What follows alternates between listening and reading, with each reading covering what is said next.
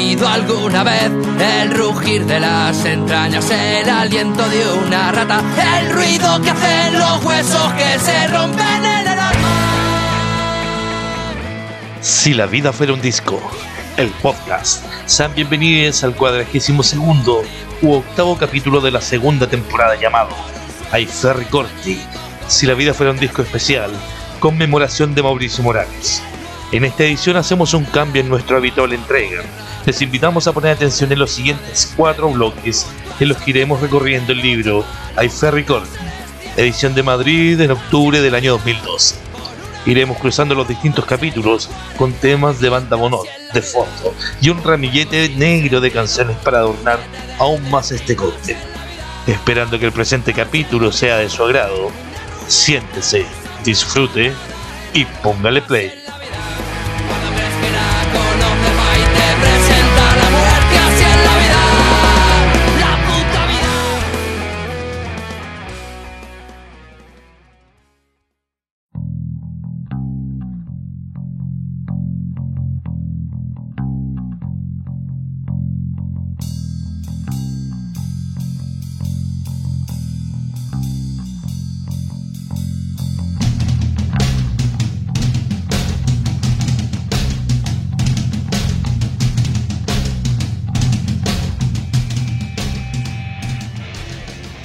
Ferry Corti, con lo existente, sus defensores y sus falsos críticos. Prefacio. Ferry Corti fue editado originalmente en italiano en el año 1998, fruto de las discusiones y debates internos de la denominada área insurreccionalista, y tuvo una limitada recepción en su país. Mayor impacto ha tenido en los países de habla hispana. Desde su primera traducción al castellano, en ese mismo año, ha sido reeditado múltiples veces en diversos formatos. En esta nueva edición hemos corregido los fallos detectados en la edición del año 2001 y hemos añadido una nueva introducción, fruto de la discusión entre los autores y editores del texto, con vistas a contextualizar un texto que, pese a los 14 años transcurridos desde que salió por primera vez, conserva plena vigencia y actualidad. Ferry Corti, con un lenguaje claro y directo, nos expone claves del debate entre autoritario, tan escaso y necesario en estos momentos de confusión. No nos entrega fórmulas mágicas de intervención, pero esboza las líneas maestras de una acción insurreccional fuera de toda mediación. Una invitación a manejar nuestro propio timón para no ser arrastrados por cualquier otra embarcación que nos conduzca a tierras pantanosas de las que luego es difícil salir. Un estímulo para suplir la escasa formación revolucionaria y la profunda fosa que abre la falta de interés por el conocimiento de luchas y de procesos insurreccionales anteriores, para participar con conocimiento de causa en nuestro propio proceso revolucionario individual y colectivo. Para finalizar, queremos hacer ciertas aclaraciones semánticas que puedan ser de utilidad para entender esta locución tan interesante como difícil de traducir.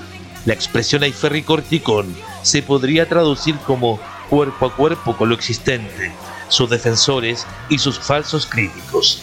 Se usa para caracterizar un punto de no retorno, de ruptura inminente y violenta de una relación con algo o alguien. Ferricorti se usa para hablar de armas blancas, podrían ser dagas o puñales, que constituían el último estadio de un duelo de los siglos pasados. La lucha con armas blancas cortas, que se desarrollaba cuerpo a cuerpo y donde tenía especial importancia la destreza y la rapidez de los contendientes, que luchaban para defender una cierta forma de honor. Todos estos significados forman parte de la constelación semántica de esta bella expresión. Introducción. Cuando este texto apareció hace 14 años, la situación era más bien distinta. A cualquiera que hablase de insurrección como posible inicio de un cambio revolucionario, se le miraba con sospecha, o como mucho, con suficiencia, como un romántico soñador de las barricadas, absolutamente fuera de lugar la pacificación socialdemócrata impuesta, por lo menos en Italia, sobre la liquidación del último asalto al cielo revolucionario, el 77, ha terminado en la actualidad su ciclo. El mismo valor del dinero solo puede ser impuesto a través de la policía y el terror, de los piquetes generalizados en Argentina del 2001 a las revueltas inglesas del año pasado, pasando a través del conflicto social en Grecia o las sublevaciones del norte de África. La insurrección como posibilidad histórica sale fuera de los libros, saltando de las estanterías de los clásicos al mundo de los vivos. Ya es más probable la violenta insurrecta que un retorno pacífico a las relaciones productivas y sociales de los años 80 y 90. Y es en esa dirección en la que se está pertrechando el enemigo. Entonces, la tarea de los anarquistas ya no es más simplemente la de mostrar la posibilidad de acción directa, ni mucho menos la de limitarse a proponer luchas específicas con métodos insurreccionales. Hoy debemos y podemos intentar algo más frente al desastre ecológico y social. En algunos países, avanzadilla de una tendencia general, la apuesta parece cada vez más clara. Comunismo anarquista o fascismo. Obviamente modernizado. Desde esa altura, que da vértigo debemos pensar hoy la perspectiva insurreccional, una perspectiva capaz de entrelazar el ataque y la autoorganización. Si bien el problema es muy amplio, como se puede apreciar, todavía es posible obtener tres puntos sobre los cuales reflexionar con urgencia. El posible conflicto se juega en el territorio, hecho de logística, saberes, estructuras y movimientos. Conocer el territorio es fundamental para no limitarse, en caso de revueltas, acciones simbólicas y testimoniales. El Estado no es un enemigo abstracto, ni mucho menos una fortaleza tecnoburocrática externa a nuestros lugares cotidianos de vida. Estado, fuera de las simplificaciones panfletarias, quiere decir cárceles y policías pero también quiere decir flujos de dinero y de energía, aparatos reproductivos, transportes, control de la salud, del agua y de la comida. Si nuestro conocimiento de todo esto es mayor, el sabotaje, arma histórica de los explotados en revuelta, puede hacerse todavía más preciso y eficaz. Pero no tenemos solo la necesidad, aquí viene el segundo punto, de conocimientos logísticos o topográficos sin contactos reales en los barrios o en los pueblos en los que vivimos, difícilmente podremos saber dónde anidan los reaccionarios o los colaboracionistas. Pero, sobre todo, correremos el riesgo de que nos miren con sospecha. O peor aún, de ser relegados por los rebeldes que no nos conozcan. Y no es ciertamente con la ideología, saliendo rápido con nuestras banderas rojas y negras, con lo que se crean relaciones de confianza y de complicidad. En este sentido, las estructuras de base que proponemos para las hechas específicas, contra los desahucios, contra la represión, contra el TAB, etc., también son importantes, sobre todo por la red de relaciones que entrelazan. El viejo Gustave Landater, y llegamos así al tercer punto, decía que el Estado es la forma histórica que ha sustituido a la convivencia. Se trata de una definición simple y al mismo tiempo muy precisa. porque piensa el dominio no solo un aparato represivo, sino como modo de reproducción de una sociedad alienada. Esto significa que destruir el Estado también quiere decir construir un modo diverso de producir, desplazarse, alimentarse, curarse, amarse.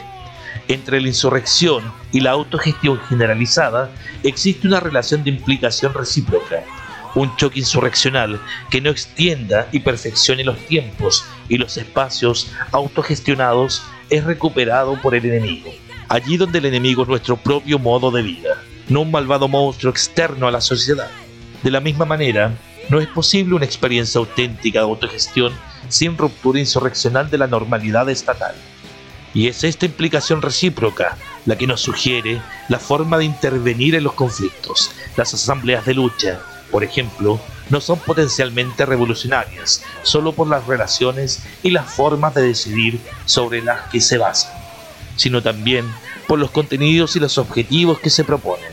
En ausencia de objetivos y contenidos subversivos, la forma asamblearia es un óptimo instrumento de parálisis y de recuperación política. Bastaría pensar, por poner un ejemplo histórico, en los complejos durante la Revolución Alemana del 18 y 19. De hecho, controlados por la socialdemocracia. Hasta que el conflicto no explote con toda la claridad, ¿debemos, pues, quedarnos en casa? Ciertamente no. Pero una vez definidos los principios generales de una asamblea, es tarea de los anarquistas no subordinar el acuerdo práctico entre los individuos a los esquematismos asamblearios. Esto es impulsar el que las asambleas de lucha sean un sitio para organizarse, una ocasión organizativa y no un microparlamento, aunque sean libertarios. Algunos puntos nada más, al margen de la condivisión teórica, es en la tempestad social donde cada cual encontrará sus propios compañeros, aquellos con los que avanzar para llegar de veras a un cuerpo a cuerpo con lo existente, sus defensores y sus falsos críticos, en ese lugar de lo posible que queremos alcanzar lo más pronto posible. 1. Cada uno puede dejar de girar en la esclavitud de lo que no conoce y, rechazando la oferta de palabras vacías, entablar un cuerpo a cuerpo con la vida. Carlos Steiter. La vida no es más que una búsqueda continua de algo a lo que aferrarse. Uno se levanta la mañana para reencontrarse, un stock de horas más tarde, de nuevo en la cama. Tristes péndulos, oscilando entre el vacío de deseos y el cansancio. El tiempo pasa y nos gobierna con un aguijón que se va haciendo cada vez menos fastidioso. Las obligaciones sociales son un fardo que no parece doblegar nuestras espaldas, porque lo llevamos con nosotros a donde sea. Obedecemos sin siquiera hacer el esfuerzo de decir que sí. La muerte se descuenta viviendo, escribía el poeta desde otra trinchera. Podemos vivir sin pasión y sin sueños.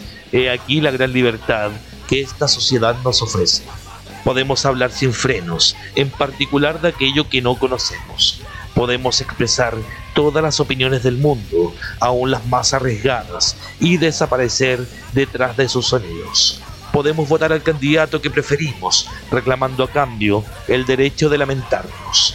Podemos cambiar de canal en cualquier instante, cada vez que nos parezca que nos estamos volviendo dogmáticos. Podemos divertirnos en horas fijas y atravesar a velocidades siempre mayores ambientes tristemente idénticos podemos aparecer como jóvenes testarudos antes de recibir helados golpes de un sentido común. Podemos casarnos todas las veces que queramos, así desagrado es el matrimonio. Podemos ocuparnos en infinidad de cosas útiles y, si no sabemos escribir, podemos convertirnos en periodistas. Podemos hacer política de mil modos, aun hablando de guerrillas exóticas. Tanto en la carrera como en los afectos, podemos ser excelsos en la obediencia, si es que no llegamos a mandar. También a fuerza de obediencia nos podemos convertir en mártires y esta sociedad, en desmedro de las apariencias, todavía tiene tantas necesidad de héroes. Nuestra estupidez no parecerá, por cierto, más grande que la de los demás. Si no sabemos decidirnos, no importa, dejamos que elijan los otros. Luego tomaremos partido como se dice en la jerga política y del espectáculo. Las justificaciones nunca faltan, sobre todo en un mundo tan glotón. En esta gran feria de roles, cada uno de nosotros tiene un aliado fiel, el dinero. Democrático por excelencia, este no mira a nadie a la cara. Gozando de su compañía, no existe mercancía ni servicio alguno que no nos sean debidos. Quien quiera que sea su portador, ambiciona con la fuerza de una sociedad entera. Es cierto, este aliado nunca es suficiente y, sobre todo, nunca se da a todas las personas, pero la suya es una jerarquía especial que unifica los valores aquello que es puesto en las condiciones de vida. Cuando se posee, se tienen todas las razones. Cuando falta, se tienen no pocos atenuantes. Con un poco de ejercicio, podremos transcurrir días enteros sin ni una sola idea. Los ritmos cotidianos piensan en nuestro lugar, del trabajo al tiempo libre. Todo se desarrolla en la continuidad de la supervivencia. Tenemos siempre algo a que agarrarnos. En el fondo, la más estupefaciente característica de la sociedad actual es la de hacer convivir las comodidades cotidianas con una catástrofe al alcance de la mano, junto a la administración tecnológica de lo existente. La economía progresa en la incontrolabilidad más irresponsable. Se pasa de las diversiones a las masacres de masas con la disciplinada inconsciencia de gestos calculados la compraventa de muerte se extiende a todo el tiempo y a todo espacio.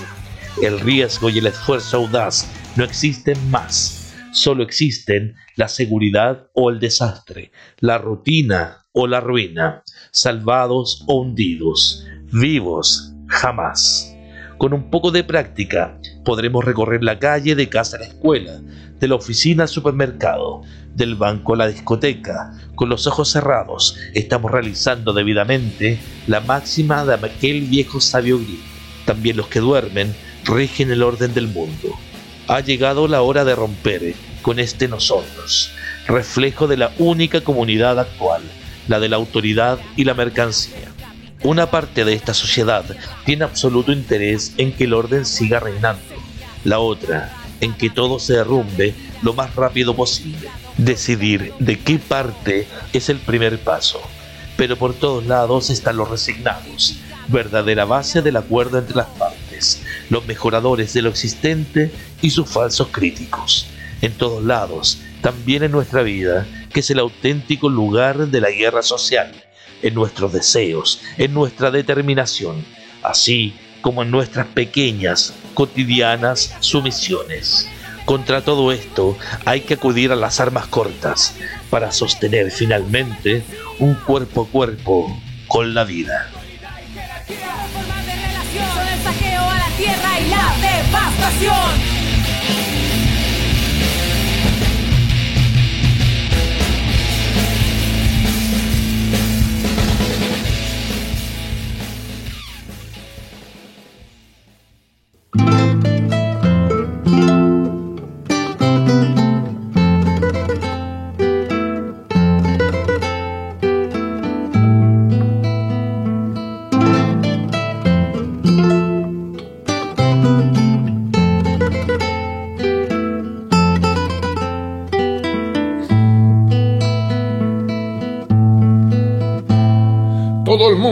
Ya que tú eres un anarquista, porque eso salta a la vista y no hay nada que aclarar. Lo que pudiste hacer, lo hiciste todo con creces por eso ahora mereces que lo hagan otros también. Eres como una canción que va por la tierra entera, que no conoce fronteras, que todos pueden oír tienes la condición. Limpia y pura de un chiquillo, la bravura de un potrillo, e iluminas como el sol. Tuviste que caminar por senderos perseguidos, pero con el cuello erguido supiste todo afrontar. Nadie te vio vacilar a las puertas de la muerte. Que morir es mejor suerte que tenerse que inclinar. Eres tu guitarra y voz, eres tu poesía y canto, que al mástil vas inspirando. Las notas de mi canción. Por eso quiero cantar, cantar a los cuatro vientos, que no importa en qué momento, en mi casa podrá entrar, en mi casa podrá entrar cualquiera que sea izquierdista. Pero si es un anarquista, ese se podrá quedar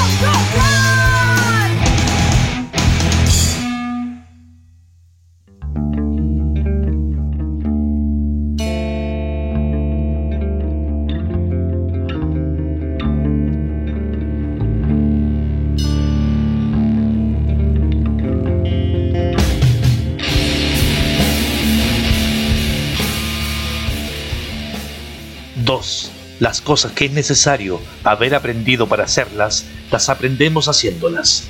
Aristóteles. El secreto es comenzar en serio.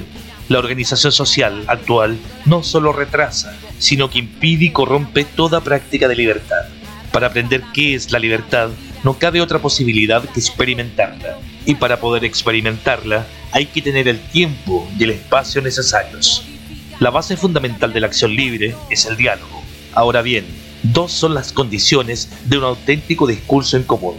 Un interés real de los individuos por las cuestiones abiertas a la discusión, problema de contenido, y una libre indagación de las posibles respuestas, problema del método.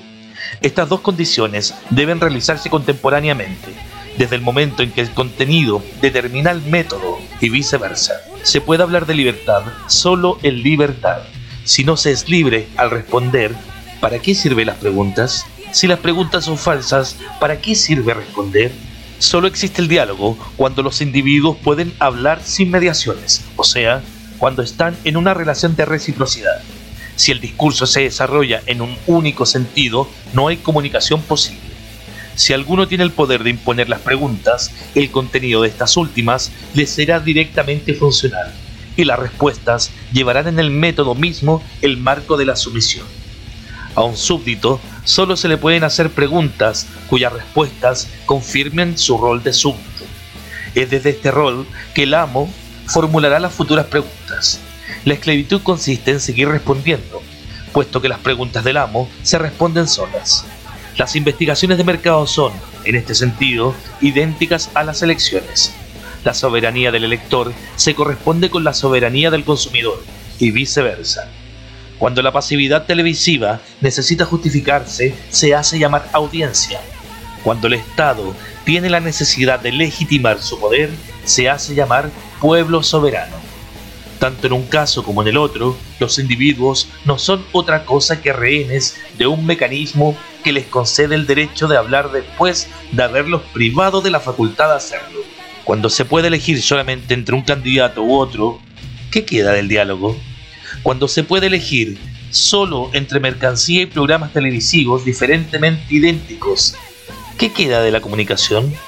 Los contenidos de las cuestiones devienen insignificantes porque el método es falso. Nada se asemeja más a un representante de la burguesía que un representante del proletariado, escribía en 1907 Sorel. Aquello que los hacía idénticos era el hecho de ser, precisamente, representantes. Decir hoy lo mismo de un candidato de derecha y un candidato de izquierda no es ni más ni menos que una trivialidad. Los políticos, sin embargo, no tienen necesidad de ser originales, de esto se ocupan los publicistas. Basta que sepan administrar tales trivialidades.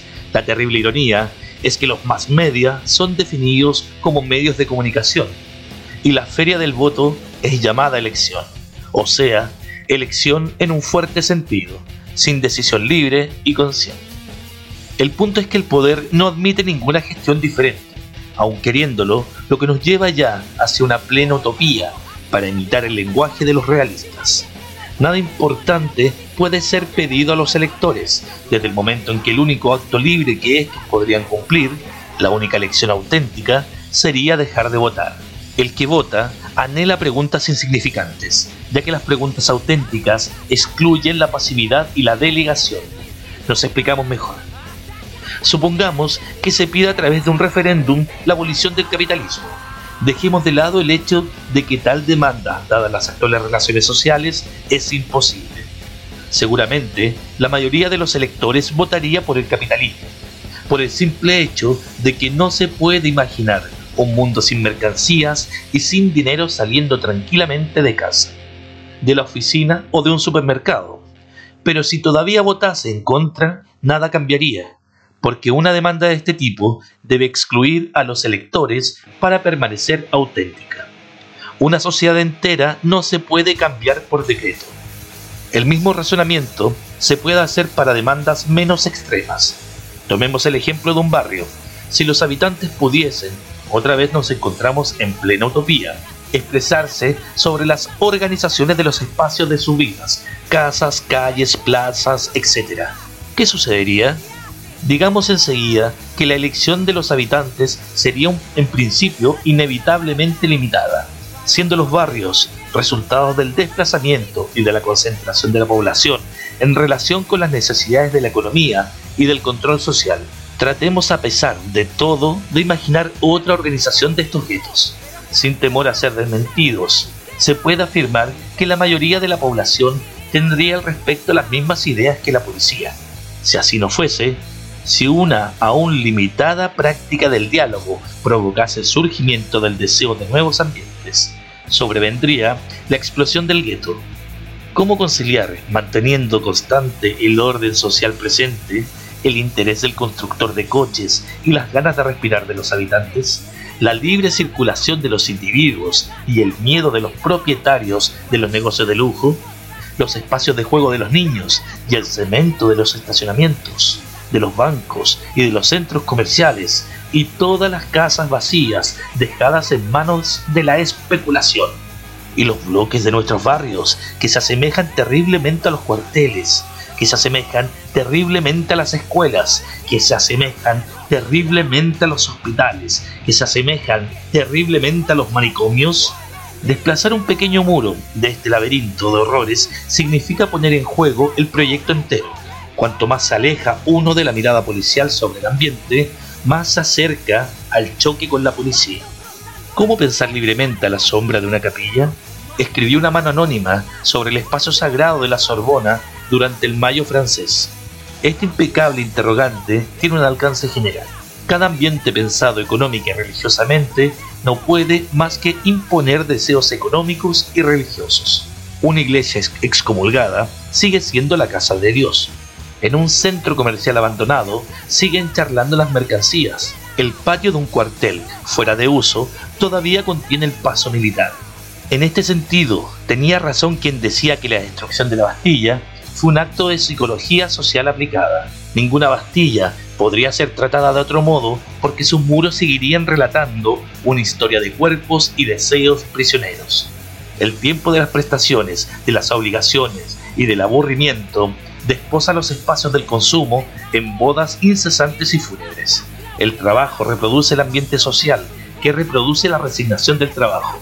Se aman las noches frente al televisor, porque se ha pasado todo el día en la oficina o en el metro. Estar callados en la fábrica transforma los gritos del estadio en una gran promesa de felicidad. La sensación de culpa en la escuela reivindica la irresponsabilidad idiota del sábado en la noche en la discoteca. La publicidad del marinador hace soñar solo a ojos salidos de un McDonald's, etc. Hay que saber experimentar la libertad para ser. Hay que liberarse para poder hacer experiencia de la libertad. En el interior del orden social presente, el tiempo y el espacio impiden la experiencia de la libertad, porque sofocan la libertad de la experiencia.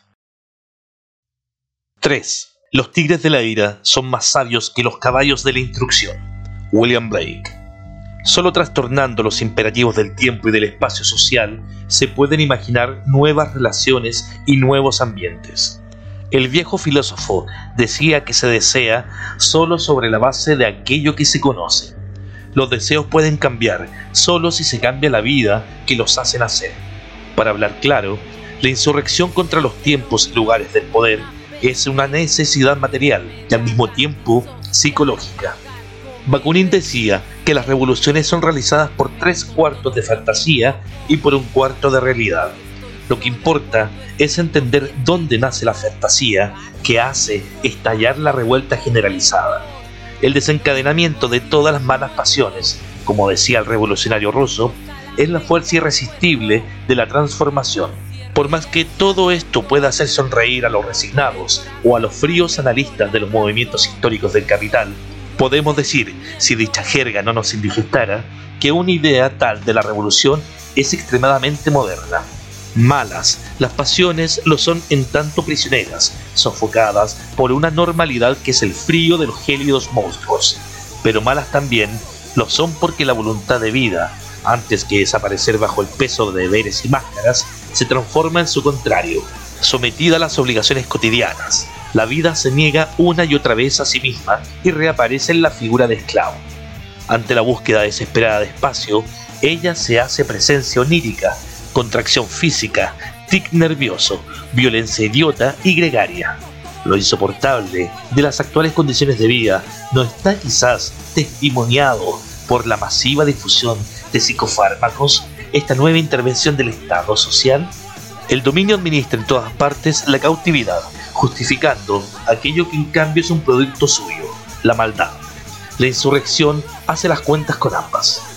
Si no quiere engañarse a sí mismo y a los demás, cualquiera que combata por la demolición del presente edificio social no puede esconder que la subversión es un juego de fuerzas salvajes y bárbaras. Algunos lo llamaban cosacos, algún otro chusma. A fin de cuentas, son los individuos a quienes la paz social no les ha quitado la ira. Pero ¿cómo crear una nueva comunidad a partir de la cólera? Terminaremos de una vez por todas con los ilusionismos de la dialéctica. Los explotados no son portadores de ningún proyecto positivo, ni siquiera el de la sociedad sin clases. Todo esto se parece muy de cerca al esquema productivo. Su única comunidad es el capital, del cual pueden escapar solo a condición de destruir todo aquello que los hace existir como explotados, salario, mercancía, roles y jerarquías. El capitalismo no siente en absoluto las bases de su propia superación hacia el comunismo, la famosa burguesía, que forja las armas que le darán muerte, sino más bien las bases de un mundo de horrores. Los explotados no tienen nada que autogestionar, a excepción de su propia negación como explotados. Solo así, junto a ellos, desaparecerán sus amos, sus guías, sus apologetas acicalados de las más diversas maneras. En esta inmensa obra de demolición urgente debe encontrarse, cuanto antes, la alegría. Bárbaro para los griegos no significaba solo extranjero, sino también balbuceante, tal como se definía con desprecio aquel que no hablaba correctamente la lengua de la polis. Lenguaje y territorio son dos realidades inseparables. La ley fija los límites que el orden de los nombres hace respetar. Todo poder tiene sus bárbaros, todo discurso democrático tiene sus propios balbuceantes tartamudos. La sociedad de la mercancía, con la expulsión y el silencio, pretende hacer su obstinada presencia una nada.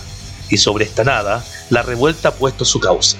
La exclusión y las colonias internas jamás podrán enmascararlas del todo ninguna ideología del diálogo y de la participación. Cuando la violencia cotidiana del Estado y de la economía hace estallar la parte mala, no podemos sorprendernos si alguien pone los pies sobre la mesa y no acepta discusiones. Solo entonces las pasiones se sacuden de encima un mundo de muerte. Los bárbaros están a la vuelta de la esquina. 4. Debemos abandonar todo modelo y estudiar nuestras posibilidades. Edgar Allan Poe. Necesidad de la insurrección. Necesidad, obviamente, no en el sentido de ineluctabilidad. Un suceso que antes o después debe suceder, sino en el sentido de condición concreta de una posibilidad. Necesidad de lo posible. El dinero en esta sociedad es necesario. Una vida sin dinero es posible. Para hacer experiencia de esto es necesario destruir esta sociedad. Hoy se puede hacer experiencia solo de aquello que es socialmente necesario. Curiosamente, aquellos que consideran la insurrección como un trágico horror, o también, según los gustos, como un irrealizable sueño romántico, hablan mucho de acción social y de espacios de libertad para experimentar.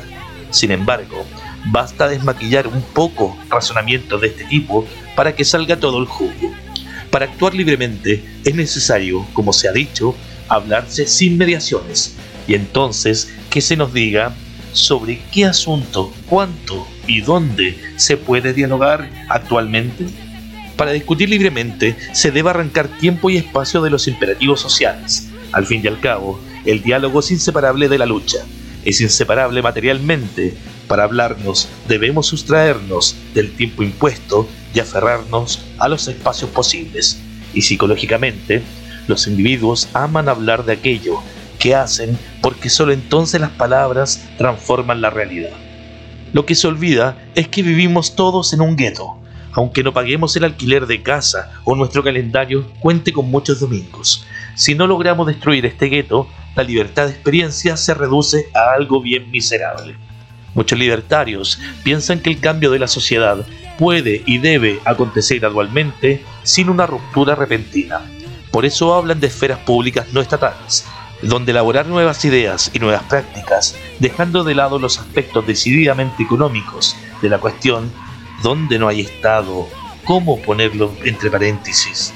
Lo que se puede notar es que el referente ideal de estos discursos sigue siendo el método autogestionario y federalista experimentado por los subversivos en algunos momentos históricos, la Comuna de París, la España revolucionaria, la Comuna de Budapest, etc.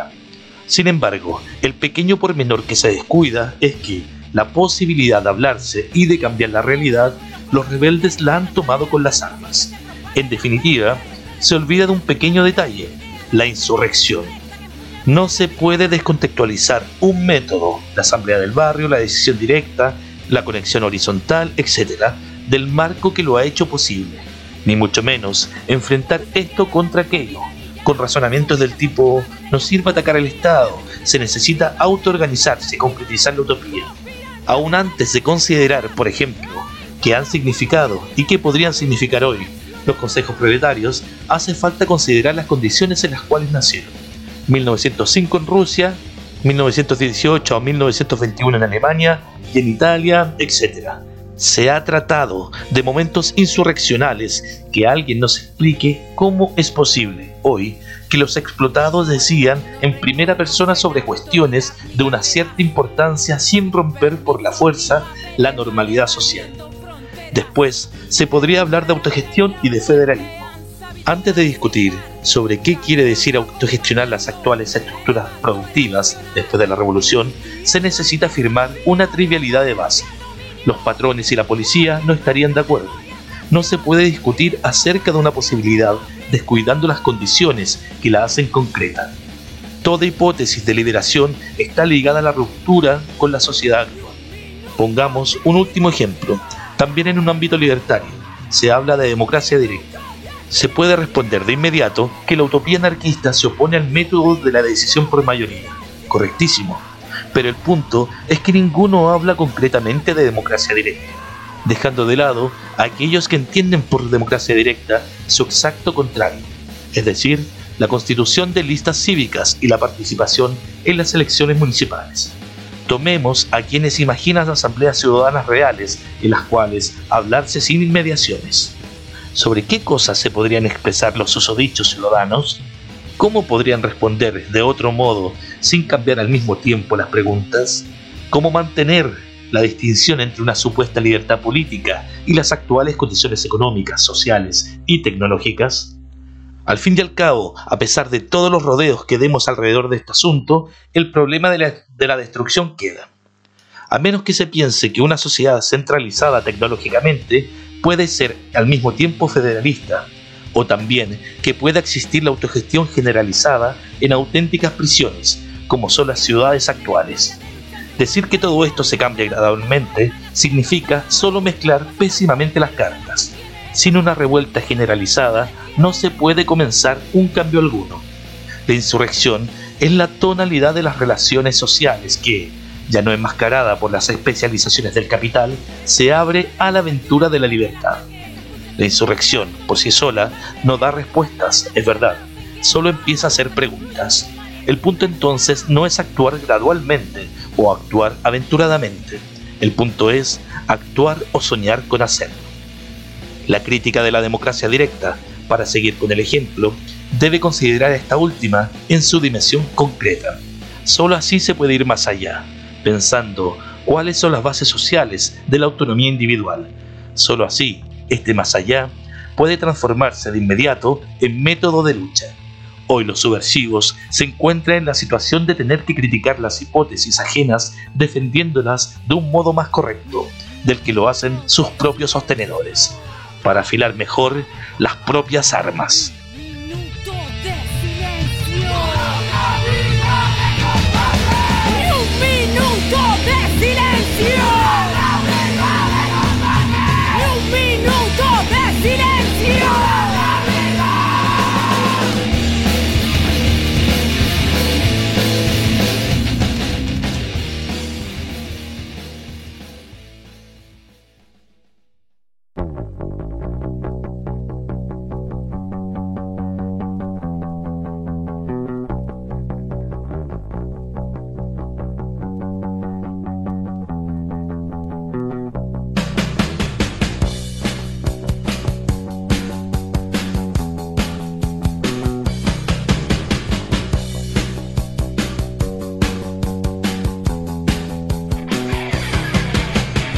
Antes ignorantes que antes nos tenían miedo.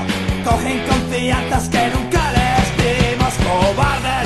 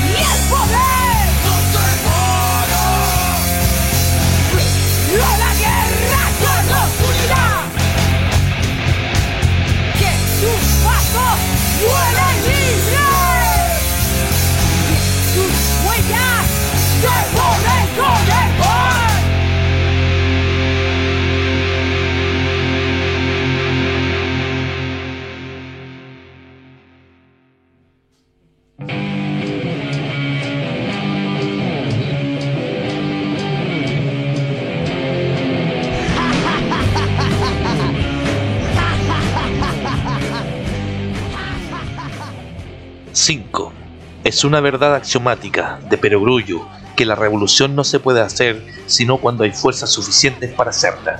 Pero es una verdad histórica que las fuerzas que determinan la evolución y las revoluciones sociales no se calculan con las listas de los censos. Malatesta. La idea de la posibilidad de una transformación social hoy no está de moda. Las masas, se dice, están totalmente dormidas e integradas en las normas sociales. De una constatación similar se pueden extraer por lo menos dos conclusiones. La revuelta no es posible. La revuelta es posible solamente siendo pocos. La primera conclusión puede a su vez descomponerse en un discurso abiertamente institucional. Necesidad de elecciones, de las conquistas legales, etc. Y en otro, de reformismo social autoorganización sindical, luchas por los derechos colectivos, etc. De la misma manera, la segunda conclusión puede fundar tanto un discurso vanguardista, clásico, como un discurso antiautoritario de agitación permanente.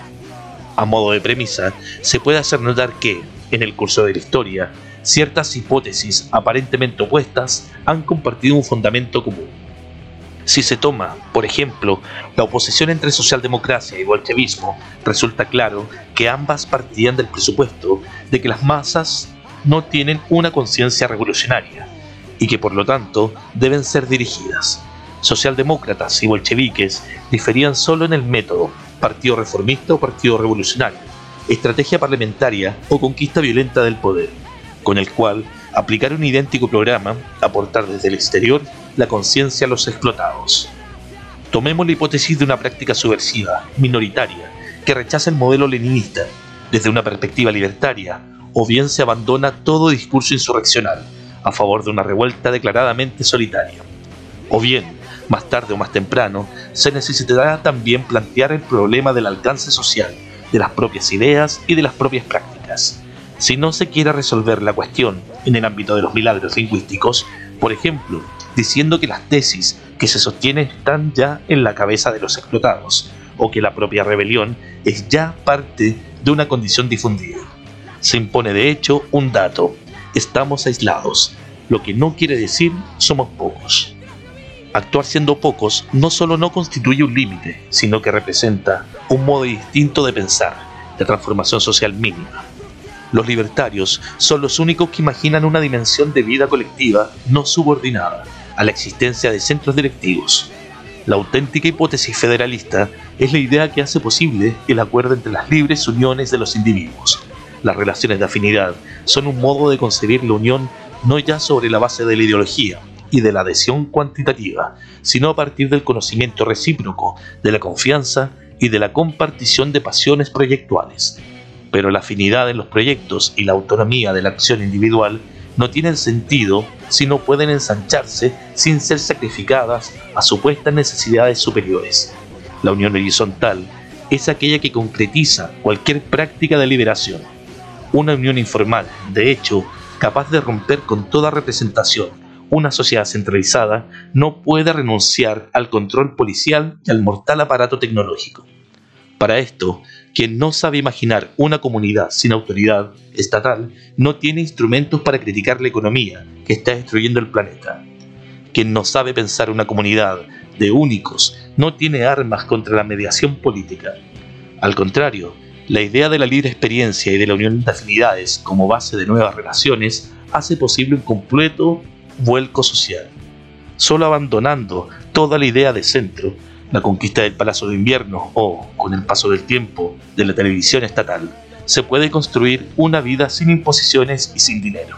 En este sentido, el método del ataque difuso es una forma de lucha que trae consigo un mundo distinto, actuar cuando todos predican la espera, cuando no se puede contar con grandes séquitos, cuando no se sabe por anticipado si se obtendrán resultados. Actuar así significa ya afirmar por lo que combatimos, por una sociedad sin medida. He aquí entonces que la acción en pequeños grupos de afines contiene la más importante de las cualidades, la de no ser una simple toma de conciencia táctica, sino la de realizar al mismo tiempo el propio fin. Liquidar la mentira de la transición, la dictadura antes que el comunismo, el poder antes que la libertad, el salario antes que la toma del montón, la certeza del resultado antes que la acción, las peticiones de financiación antes que la expropiación, la banca ética antes que la anarquía, etc significa hacer de la revuelta misma un modo diferente de concebir las relaciones. Atacar de inmediato la hidra tecnológica quiere decir pensar una vida sin policías de bata blanca, lo que significa sin la organización económica y científica que los hace necesarios. Atacar inmediatamente los instrumentos de la domesticación mediática quiere decir crear relaciones libres de imágenes, lo que significa libres de la pasividad cotidiana que las fabrica. Quien grita que ya no es más, o que no es todavía tiempo de revuelta, nos revela de antemano cuál es la sociedad por la cual combate. Por el contrario, sostener la necesidad de una insurrección social, de un movimiento incontenible que rompa con el tiempo histórico para hacer emerger lo posible, significa decir algo simple. No queremos dirigentes. Hoy, el único federalismo concreto es la rebelión generalizada. Para rechazar toda forma de centralización se necesita ir más allá de la idea cuantitativa de lucha es decir, la idea de llamar a unirse a los explotados para un choque frontal con el poder. Se necesita pensar otro concepto de fuerza, para quemar las listas del censo y cambiar la realidad. Regla principal, no actuar en masa, conducir una acción con tres o con cuatro como máximo. El número de los pequeños grupos debe ser lo más grande posible y cada uno de ellos debe aprender a atacar y desaparecer velozmente. La policía trata de aplastar a una masa de miles de personas con un único golpe de 100 cosacos es más fácil enfrentar a un centenar de hombres que a uno solo, especialmente si este golpea por sorpresa y desaparece misteriosamente. La policía y el ejército no tendrán poder si Moscú se cubre de estos pequeños destacamentos inaferrables. No ocupar fortalezas, las tropas siempre serán capaces de tomarlas o simplemente destruirlas gracias a su artillería. Nuestra fortaleza será los patios interiores o cualquier lugar desde el cual sea accesible golpear y fácil salir. Si tuvieran que tomar estos lugares, no encontrarían a nadie y perderían gran cantidad de hombres. Es imposible para ellos agarrarlos a todos, porque deberían para esto llenar cada casa de cosacos. Aviso a los insurrectos, Moscú, 11 de diciembre de 1905. 6. La poesía consiste en hacer matrimonios y divorcios ilegales entre las cosas. Francis Bacon pensar otro concepto de fuerza, quizás sea esta la nueva poesía. En el fondo, ¿qué es la revuelta social sin un juego generalizado de matrimonios y divorcios ilegales entre las cosas? La fuerza revolucionaria no es una fuerza igual y contraria a la del poder. Si así fuera, estaríamos ya derrotados, porque cada cambio sería el eterno retorno de la contracción. Todo se reduciría a un choque militar, a una macabra danza de estandartes, pero los movimientos reales escapan siempre a la mirada cuantitativa. El Estado y el capital tienen los más sofisticados sistemas de control y de represión. ¿Cómo contrarrestar este moloch? El secreto consiste en el arte de descomponer y recomponer. El movimiento de la inteligencia es un juego continuo de descomposiciones y de correspondencias. Lo mismo vale para la práctica subversiva. Criticar la tecnología, por ejemplo, significa componer el cuadro general, mirarla no como un simple conjunto de máquinas, sino como una relación social, como sistema. Significa comprender que un instrumento tecnológico refleja la sociedad que lo ha producido y que su introducción modifica las relaciones entre los individuos. Criticar la tecnología significa rechazar la subordinación de cada actividad humana a los tiempos de la ganancia. De otro modo, nos engañaríamos sobre su alcance, sobre su supuesta neutralidad, sobre la reversible de sus consecuencias. Sin embargo, luego se necesita descomponerla en sus mil ramificaciones, en sus realizaciones concretas que nos mutilan cada día más. Se necesita entender que la difusión de las estructuras productivas y de control que la tecnología hace posible simplifica el sabotaje. De otro modo, sería imposible atacarla. Lo mismo vale para las escuelas, los cuarteles, las oficinas. Se trata de realidades inseparables de las relaciones jerárquicas generales y mercantiles, pero que se concretizan en lugares y hombres determinados. ¿Cómo volvemos visibles, nosotros siendo pocos, ante los estudiantes, ante los trabajadores, ante los parados? Si se piensa en términos de consenso y de imagen, hacerse visible, justamente, la respuesta se da por descontado. Sindicatos y especuladores políticos profesionales son más fuertes que nosotros. Una vez más, el defecto radica en la capacidad de componer, descomponer. El reformismo actúa sobre el detalle y de modo cuantitativo. Se mueve con grandes números para cambiar algunos elementos aislados del poder. Una crítica global de la sociedad, en cambio, puede hacer surgir una visión cualitativa de la acción, justamente porque no existen centros o sujetos revolucionarios a los que subordinar los propios proyectos. Toda realidad social reenvía a todo del cual es parte. Ya se trate de contaminación, de cárcel o de urbanística, un discurso realmente subversivo termina por poner todo en cuestión. Hoy más que nunca, un proyecto cuantitativo, juntar a los estudiantes, a los trabajadores o a los parados en organizaciones permanentes con un programa específico, no puede hacer más que actuar sobre el detalle, quitándole a las acciones su fuerza principal, la de plantear cuestiones irreductibles a las separaciones de categoría, estudiantes, trabajadores, inmigrantes, homosexuales, etc. Más aún teniendo en cuenta que el reformismo es cada vez más incapaz de reformar algo. Pienses en el paro, falsamente presentado como un desgaste resoluble en la racionalidad económica. Alguien decía que hasta el pedido de una comida no envenenada es en sí mismo un proyecto revolucionario desde el momento en que para satisfacerlo sería necesario cambiar todas las relaciones sociales. Toda reivindicación dirigida a un interlocutor preciso lleva consigo su propia derrota, por la misma razón que ninguna autoridad puede resolver, ni aun queriéndolo, un problema de alcance general. ¿A quién dirigirse para reducir la contaminación del aire? Aquellos obreros que durante una huelga salvaje llevaban una bandera sobre la cual estaba escrito, no pedimos nada, habían comprendido que la derrota está en la reivindicación misma. Contra el enemigo, la reivindicación es eterna. Rememora una ley de las doce tablas. No le queda a la revuelta otra solución más que tomar todo para sí. Como había dicho Stirner, aunque ustedes les concedan a ellos todo lo que piden, ellos les pedirán siempre más, porque lo que quieren es nada menos que esto, el fin de toda concesión. Y entonces entonces se puede pensar en actuar poco sin actuar aisladamente, con la conciencia de que cualquier buen contacto sirve de más, en situaciones explosivas, que los grandes números. Muy a menudo, ciertas luchas sociales, tristemente reivindicativas, desarrollan métodos más interesantes que los objetivos. Un grupo de parados, por ejemplo, que pide trabajo y termina por quemar una oficina de empleo. Es verdad que se puede estar en desacuerdo al decir que el trabajo no debe ser buscado, sino destruido, o se puede tratar de unir la crítica de la economía con aquella oficina quemada apasionadamente, la crítica de los sindicatos con un discurso de sabotaje. Todo objetivo específico de lucha reúne en sí, lista para estallar, la violencia de todas las relaciones sociales. La trivialidad de sus causas inmediatas, se sabe, es el ticket de entrada a las revueltas en la historia. ¿Qué podría hacer un grupo de compañeros decididos frente a situaciones similares?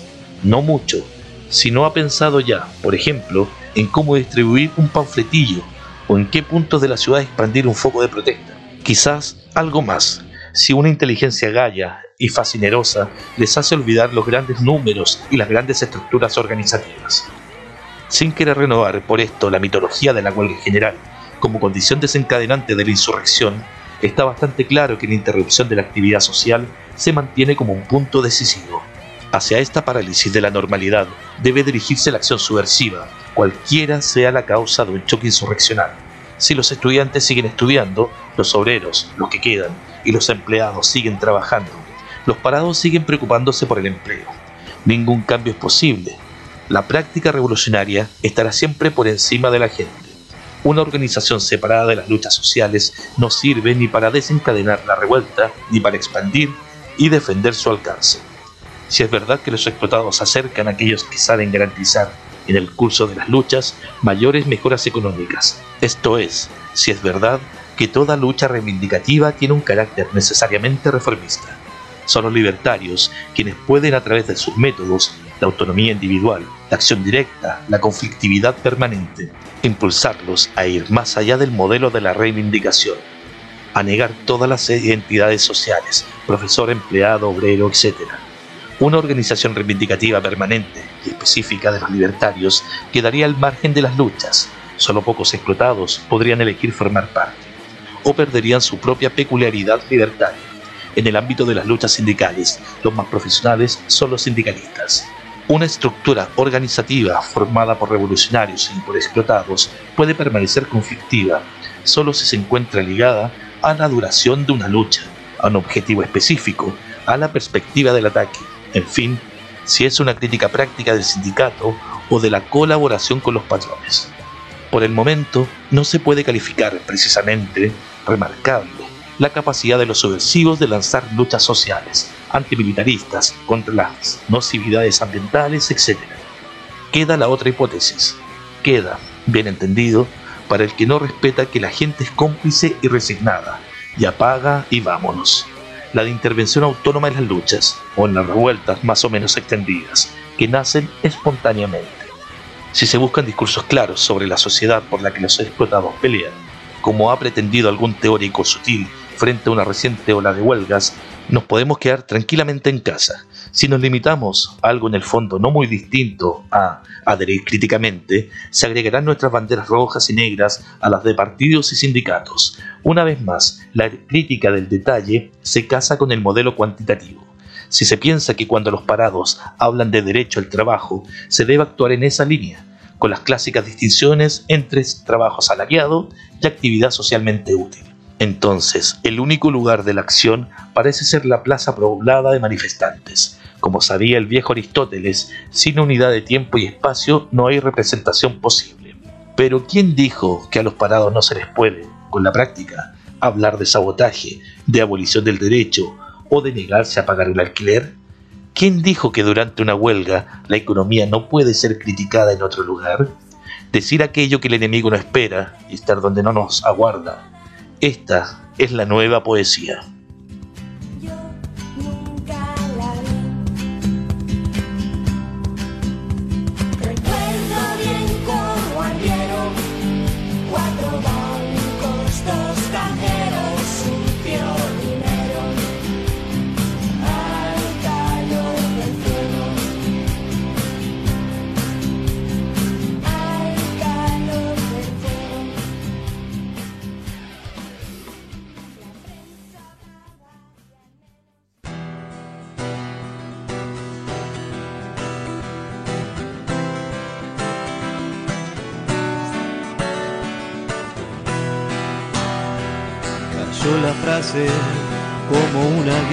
Amputándole al cielo la claridad del día. Se hizo noche, se puso oscuro, se hizo noche su rostro duro. Noche negra de negros augurios, vigilia larga, pensamientos turbios Noche negra de negros augurios, vigilia larga, pensamientos turcos. Cayó la frase de muerte temible, sacudió con golpe de fuerza terrible. Lo encontró de pie, casi listo, preparado en sus ideas, lo fusilaron allí mismo. Noche negra de negros augurios, vigilia larga, pensamientos turbios. Noche negra de negros augurios, vigilia larga, pensamientos turbios. Lo fusilaron allí mismo. ahogando su grito de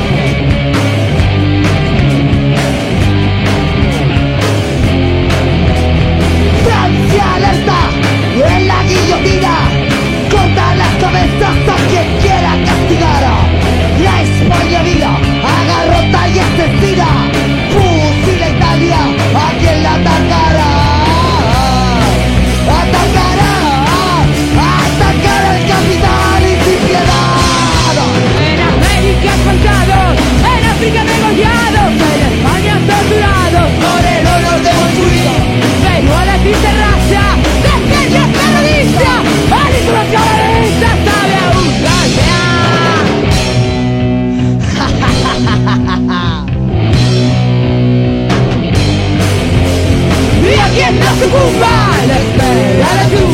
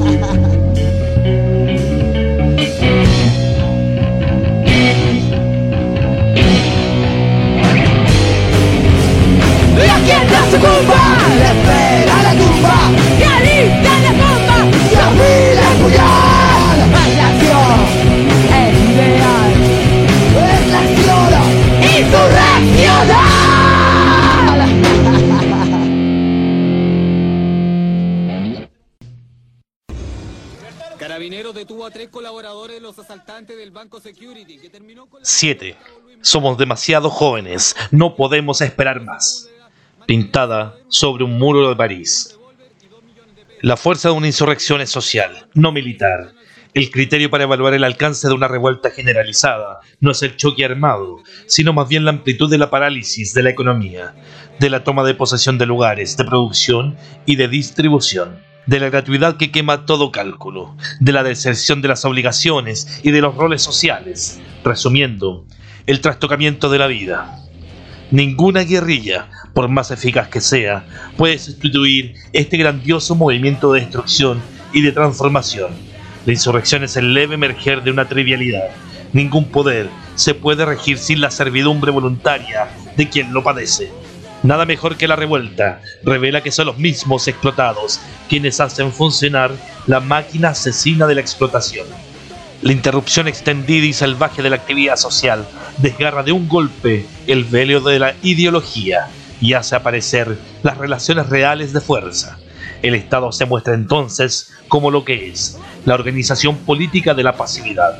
La ideología de un lado y la fantasía del otro revelan entonces todo su peso material. Los explotados no hacen más que descubrir una fuerza que siempre han tenido, terminando con la ilusión de que la sociedad se reproduce por sí sola o de que algún topo excave por ellos. Ellos son insurgentes contra su propio pasado de obediencia lo que ha estado, precisamente, contra la costumbre erigida en defensa del viejo mundo. La conjura de los insurrectos es la única ocasión en la cual la colectividad no es la noche que denuncia a la policía el vuelo de las luciérnagas, ni la mentira que hace la suma de los malestares individuales un bien común, sino más bien lo negro que da la diferencia a la fuerza de la complicidad. El capital es antes que nada la comunidad de la delación, la unión que hace la debilidad de los individuos, un ser conjunto que nos vuelve divididos. La conciencia social es una voz interior que repite, los otros aceptan. La fuerza real de los explotados se levanta así contra ellos. La insurrección es el proceso que libera esta fuerza, aunándola al placer de vivir y a la autonomía es el momento en que se piensa recíprocamente que lo mejor que se puede hacer por los otros es liberarse a sí mismos. En este sentido, ella es un movimiento colectivo de realización individual. La normalidad del trabajo y del tiempo libre, de la familia y del consumo, mata toda mala pasión por la libertad.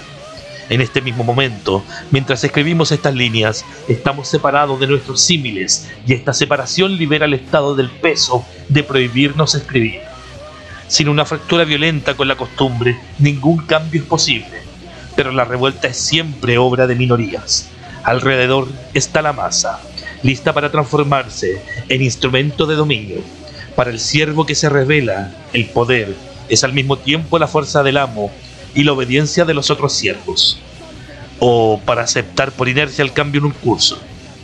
La huelga general, salvaje más grande de la historia, la del Mayo francés, no ha involucrado más que un quinto de la población de un único Estado. De esto no se saca como única conclusión la de apropiarse del poder para dirigir las masas, ni la de que es necesario presentarse como la conciencia del proletariado, sino simplemente que no existe salto alguno entre la sociedad actual y la libertad. La actitud servil y pasiva no es un asunto que se resuelve en un día o en un mes. Su contrario debe hacerse espacio y tomarse su tiempo. El trastocamiento social no es otra cosa que la condición de partida. El desprecio por la masa no es cualitativo, sino más bien ideológico, o sea, subordinado a las representaciones dominantes. El pueblo del capital existe, ciertamente, pero no tiene contornos precisos. Es siempre de la masa anónima de donde sale, amotinándose lo desconocido y la voluntad de vivir. Decir que somos los únicos rebeldes en un mar de sometimiento es en el fondo reconfortante, porque clausura la partida de antemano. Nosotros simplemente decimos que no sabemos quiénes son nuestros cómplices y que tenemos la necesidad de una tormenta social para descubrirlo. Hoy, cada uno de nosotros decide en qué medida los otros no pueden decidir. abdicando de la posibilidad de elección propia, hacemos funcionar a un mundo de autómatas.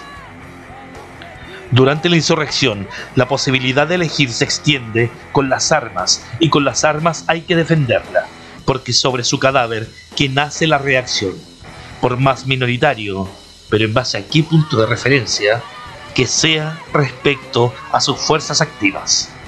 El fenómeno insurreccional puede asumir dimensiones extremadamente amplias, y es en este punto en el que se revela su naturaleza social. Cuanto más extendida y entusiasta es la rebelión, menos se transforma el choque militar en su criterio de medida. Con la extensión de la autoorganización armada de los explotados, se revela toda la fragilidad del orden social y se afirma la certeza de que la revuelta, así como las relaciones jerárquicas y mercantiles, está en todos lados. El que piensa en la revolución como un golpe de Estado, en cambio, tiene un concepto militar del choque Cualquier organización que se pone como vanguardia de los explotados tiende a ocultar el hecho de que el dominio es una relación social y no un simple cuartel general a conquistar. De otro modo, ¿cómo justificaría su propio rol? Lo más útil que se puede hacer con las armas es volverlas lo más inútiles posible. Pero el problema de las armas se queda en un plano abstracto si no se liga la relación entre revolucionarios y explotados entre organización y movimiento real. Demasiado menudo, de cualquier manera, los revolucionarios han pretendido ser la conciencia de los explotados, representar el grado de madurez subversiva. El movimiento social se ha transformado, así, en la justificación del partido, que en la versión leninista se transforma en una élite de profesionales de la revolución.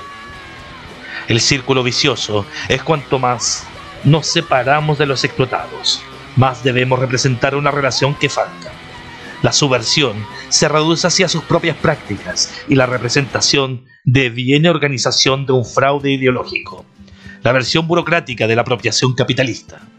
El movimiento revolucionario se identifica entonces con su expresión más avanzada, la cual realiza el concepto. La dialéctica hegeliana de la totalidad ofrece otro armazón perfecto para esta construcción. Pero existe también una crítica de la separación y de la representación que justifica la espera y valoriza el rol de los críticos. Con el pretexto de no separarse del movimiento social, se acaba por denunciar toda práctica de ataque en cuanto fuga hacia adelante o mera propaganda armada.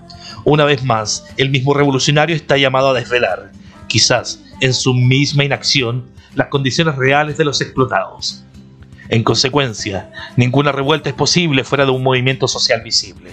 Entonces, el que actúa debe necesariamente querer sustituir a los proletarios. El único patrimonio a defender llega a ser la crítica radical, la lucidez revolucionaria. La vida es miserable y por lo tanto no se puede más que teorizar sobre la miseria. La verdad ante todo. De este modo, la separación entre subversivos y explotados no es en absoluto eliminada, sino solo desplazada. Nosotros no somos explotados junto a otros explotados. Nuestros deseos, nuestra rabia y nuestras debilidades no forman parte del enfrentamiento de clases. No podemos actuar cuando nos parece. Tenemos una misión, aunque ciertamente no se llame así, que cumplir. Hay quien se sacrifica por el proletariado con la acción y hay quien lo hace con la pasividad. Este mundo nos está envenenando nos constriñe actividades inútiles y nocivas, nos impone tener la necesidad de dinero y nos priva de relaciones apasionantes. Estamos envejeciendo entre hombres y mujeres sin sueños, extranjeros, en un presente que no deja espacio a nuestros impulsos más generosos. No somos partisanos de abnegación alguna. Es simplemente que lo que esta sociedad sabe ofrecer como lo mejor, la carrera, la fama, la victoria imprevista, el amor, no nos interesa. El mando nos repugna tanto como la obediencia. Somos explotados como los demás y queremos terminar cuanto antes con la explotación. Para nosotros, la revuelta no necesita de otras justificaciones. Nuestra vida se nos escapa y todo discurso de clase que no parta de esto no es otra cosa que una mentira. No queremos dirigir ni sostener movimientos sociales, sino participar en los que existen en la medida en que reconozcamos en ellos exigencias comunes. Desde una perspectiva desmedida de liberación, no hay formas de luchas superiores. La revuelta necesita de todo. Diarios y libros, armas y explosivos, reflexiones y blasfemias, venenos, puñales e incendios. El único problema interesante es cómo mezclarlos. 8. Es fácil golpear un pájaro de vuelo uniforme. Baltasar Gracián. El deseo de cambiar cuanto antes la propia vida no solo lo comprendemos, sino que es el único criterio con el cual buscamos a nuestros cómplices. Lo mismo vale para lo que se puede llamar una necesidad de coherencia. La voluntad de vivir las propias ideas y crear la teoría a partir de la propia vida no es ciertamente la búsqueda de ejemplaridades y de su revés paternalista y jerárquico, sino antes el rechazo de toda ideología, incluida la del placer, de quien se alegra de los espacios que alcanza a recortar y a salvaguardar, para así en esta sociedad nos separa aún antes de la reflexión el modo mismo de palpar la existencia. Pero igualmente distante sentimos a quien querría desertar de la normalidad cotidiana para confiarse a la mitología de la clandestinidad y de la organización combatiente, o sea, para encerrarse en otras jaulas. No hay ningún rol, por más arriesgado legalmente que sea, que pueda sustituir el cambio real de las relaciones. No hay atajos al alcance de la mano. No existe un salto inmediato al más allá. La revolución no es una guerra. La infausta ideología de las armas ya ha transformado en el pasado la necesidad de coherencias de pocos en el gregarismo de los muchos. Que las armas se dirijan de una vez por todas contra la ideología. Quien tiene la pasión del desorden social y una visión personal de la lucha de clases quiere hacer algo de inmediato. Si analiza las transformaciones del capital y del Estado, es para decidirse a atacarlos, no para irse a dormir con las ideas más claras. Si no ha interiorizado las prohibiciones y las distinciones de la ley y de la moral dominante, trata de usar todos los instrumentos para determinar las reglas del propio juego. La pluma y el revólver son por igual armas para él, a diferencia del escritor y del soldado, para quienes se trata de asuntos profesionales y, en definitiva, de identidades mercantiles. El subversivo es subversivo aún sin pluma, aún sin el revólver, mientras posea el arma que contiene a todas las otras, la propia determinación. La lucha armada es una estrategia que puede ponerse al servicio de cualquier proyecto. Aún hoy, la guerrilla es usada por organizaciones cuyo programa es en esencia socialdemócrata. Simplemente sostiene sus reivindicaciones con una práctica militar. La política puede hacerse también con las armas, en cualquier trato con el poder. O sea, en cualquier relación lo tenga este último como interlocutor, aun siendo el enemigo. El que quiere negociar debe situarse como fuerza representativa. Representar una realidad social significa, desde esta perspectiva, reducirla a la propia organización. No se quiere, de este modo, a la lucha armada como extendida y espontánea, sino ligada a las diversas fases de los acuerdos. La organización gestionará los resultados, las relaciones entre los miembros de la organización y entre esta última y el mundo exterior reflejan en consecuencia lo que es un programa autoritario. Llevan en el corazón la jerarquía y la obediencia para quien se pone como meta la conquista violenta del poder político. El problema no es muy distinto. Se trata de hacer propaganda de la propia fuerza de vanguardia, capaz de dirigir el movimiento revolucionario. La lucha armada se presenta como la forma superior de las confrontaciones sociales. Quien es más representativo militante, debido al efecto espectacular de las acciones, constituye entonces el auténtico partido armado. Los procesos y los tribunales populares se presentan como la consecuente puesta en escena de quien desea sustituir al Estado. El Estado, por su parte, tiene todo el interés de reducir la amenaza revolucionaria a algunas organizaciones combativas para transformar la subversión en un encuentro entre dos ejércitos, las instituciones por un lado y el partido armado por el otro. Lo que el dominio tiene en la revuelta generalizada y anónima. La imagen mediática del terrorista actúa junto a la policía en defensa de la paz social. El ciudadano aplaude o se asusta, pero se mantiene siempre como ciudadano, es decir, como espectador. Es el maquillaje reformista de lo existente el encargado de alimentar la mitología armada, produciendo la falsa alternativa entre política legal y política clandestina. Basta con notar cuántos sinceros demócratas de izquierda se conmueven con la guerrilla en México o en América Latina. La pasividad necesita siempre de guías y de especialistas. Cuando se desilusionan con aquellos tradicionales, se codea con los nuevos. Una organización armada, con un programa y una sigla específica de los revolucionarios, puede tener ciertamente características libertarias, así como la revolución social que muchos anarquistas quieren es, sin duda, también una lucha armada. ¿Pero es suficiente?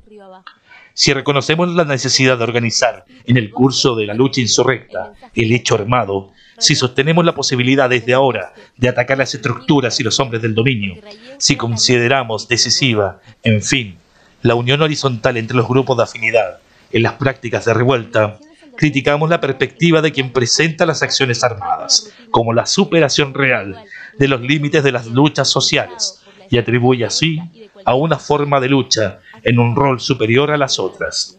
Además, vemos en el uso de siglas y programas la creación de una identidad que separa a los revolucionarios de los demás explotados, haciéndolos al mismo tiempo visibles a los ojos del poder, o sea, representables.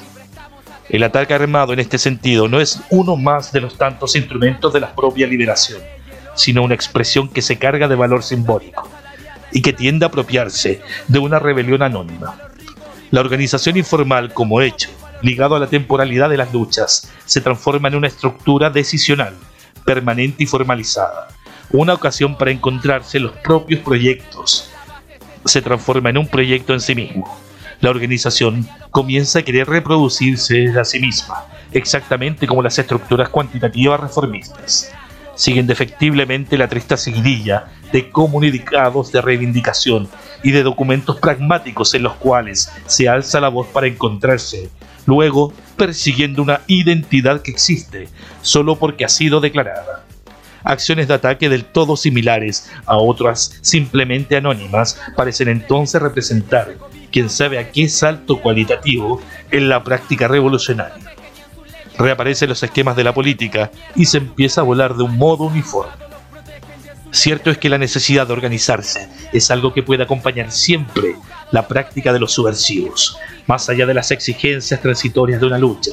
Pero para organizarse hay necesidad de acuerdos vivos y concretos, no de una imagen en busca de reflectores.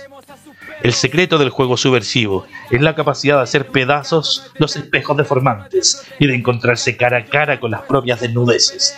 La organización es el conjunto real de los proyectos que la hacen vivir. Todo el resto es prótesis, política o no es nada. La insurrección es mucho más que una lucha armada, porque en ella el enfrentamiento generalizado es todo uno con el trastocamiento del orden social el viejo mundo es invertido en la medida en que los explotados insurgentes están todos armados. Solo entonces las armas no son la expresión separada de alguna vanguardia, monopolio de futuros patronos y burócratas, sino la condición concreta de la fiesta revolucionaria, la posibilidad colectiva de extender y defender la transformación de las relaciones sociales, fuera de la ruptura insurreccional. La práctica subversiva es todavía menos lucha armada, salvo si se quiere restringir el inmenso campo de las propias pasiones a algunos instrumentos solamente.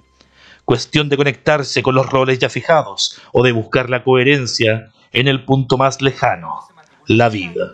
Entonces realmente en la revuelta generalizada podremos descubrir, a contraluz, una maravillosa conjura de los yoes para crear una sociedad sin jefes y sin durmientes, una sociedad de libres y únicos. 9. No nos pida la fórmula que mundos pueda abrirte. Si alguna sílaba torcida y seca como una rama. Solo esto podemos oír decirte, lo que no somos, lo que no queremos. Eugenio Montale. La vida no puede ser algo solo a lo cual aferrarse. Es un pensamiento que brota en cada uno de nosotros, por lo menos una vez. Tenemos una posibilidad que nos hace más libre que los dioses, la de irnos. Es una idea para saborear hasta el fondo. Nada ni nadie nos obliga a vivir, ni siquiera la muerte.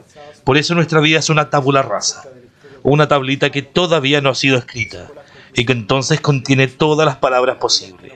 Con una libertad similar no podemos vivir como esclavos. La esclavitud está hecha para quien está condenado a vivir, para el que está destinado a la eternidad, no para nosotros. Para nosotros está lo desconocido los desconocidos de ambientes en los cuales perderse, de pensamientos jamás recorridos, de garantías que saltan por el aire, de desconocidos perfectos a quienes regalar la vida. Lo desconocido de un mundo al cual poder donarle los excesos de amor propio. El riesgo también. El riesgo en la brutalidad y del miedo. El riesgo de verlo finalmente a la cara. El malvivir. Todo esto encuentra quien quiere terminar con el oficio de existir. Nuestros contemporáneos parecen vivir por oficio. Se enloquecen asfixiados por miles de obligaciones, incluida la más triste, la de divertirse. Enmascaran la incapacidad de determinar la propia vida con detalladas y frenéticas actividades, con una velocidad que administra comportamientos cada vez más pasivos. No conocen la ligereza de lo negativo. Podemos no vivir. He aquí la más bella razón para abrirse paso con fiereza hacia la vida para decir apaga y vámonos a los músicos, siempre hay tiempo, es mejor revolverse y jugar. Así habla el materialismo del alborozo. Podemos no hacer, he aquí la más bella razón para actuar. Recogemos en nosotros mismos la potencia de todos los actos de los que somos capaces, y ningún amo podrá quitarnos la posibilidad del rechazo. Aquello que somos y que deseamos comienza con un no de allí nacen las únicas razones para levantarse por la mañana. De allí nacen las únicas razones para ir armados a asaltar un orden que nos sofoca. Por un lado está lo existente, con sus costumbres y sus certezas, y de certezas este veneno social se mueve. Por el otro lado está la insurrección, lo desconocido que interrumpe en la vida de todos, el posible inicio de una práctica exagerada de la libertad impreso en Madrid, octubre 2012. Estamos tristes, pero aquí estamos. Para mí una cuestión fundamental, y hablo desde mí, no hablo desde nadie, no represento a nadie, eh, en la vida de todo individuo consciente eh, pasa siempre algo que es, eh, es una llama, un espíritu que yo considero que es la libertad. Y básicamente no se puede dar ningún tipo de libertad si alguien que ama la libertad reconoce a algo como superior, como algo que está fuera de sí, no sé, llámese Estado, llámese, democracia, llámese partido político, para mí las siglas, los dirigentes es una cuestión obsoleta, no sirven, de hecho están de más. Cuando yo me refería a libertad, pienso en la sociedad futura que vamos a tener, donde por ejemplo, ahora, cuando se habla de revolución, se mira el reloj, se mira el calendario. Que la libertad no es una cuestión que se trance ahora, que tal vez no es importante mencionarlo ahora, estamos hablando, no sé, de cosas pragmáticas como las elecciones, eso. Estamos hablando de la libertad de decidir por quién vamos a votar. Esa es la libertad que tenemos ahora. La libertad de qué color va a ser mi ropa, qué marca van a ser mis zapatillas. O sea, si tenía un conflicto con comprar las zapatillas, róbatela. Es lo mejor que podía hacer.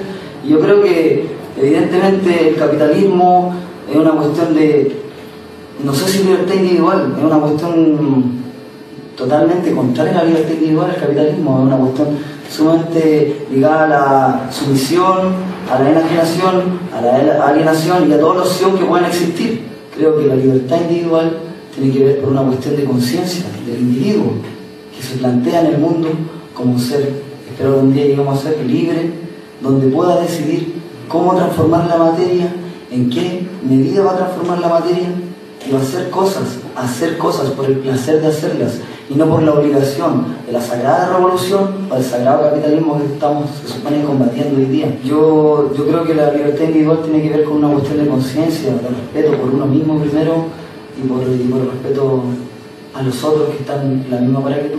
Dirigirme la vida. A mí no me la dirige nadie. Espero vivir así, en concordancia con eso hasta el día que me muera un compañero que me quiere dirigir la vida, no es mi compañero.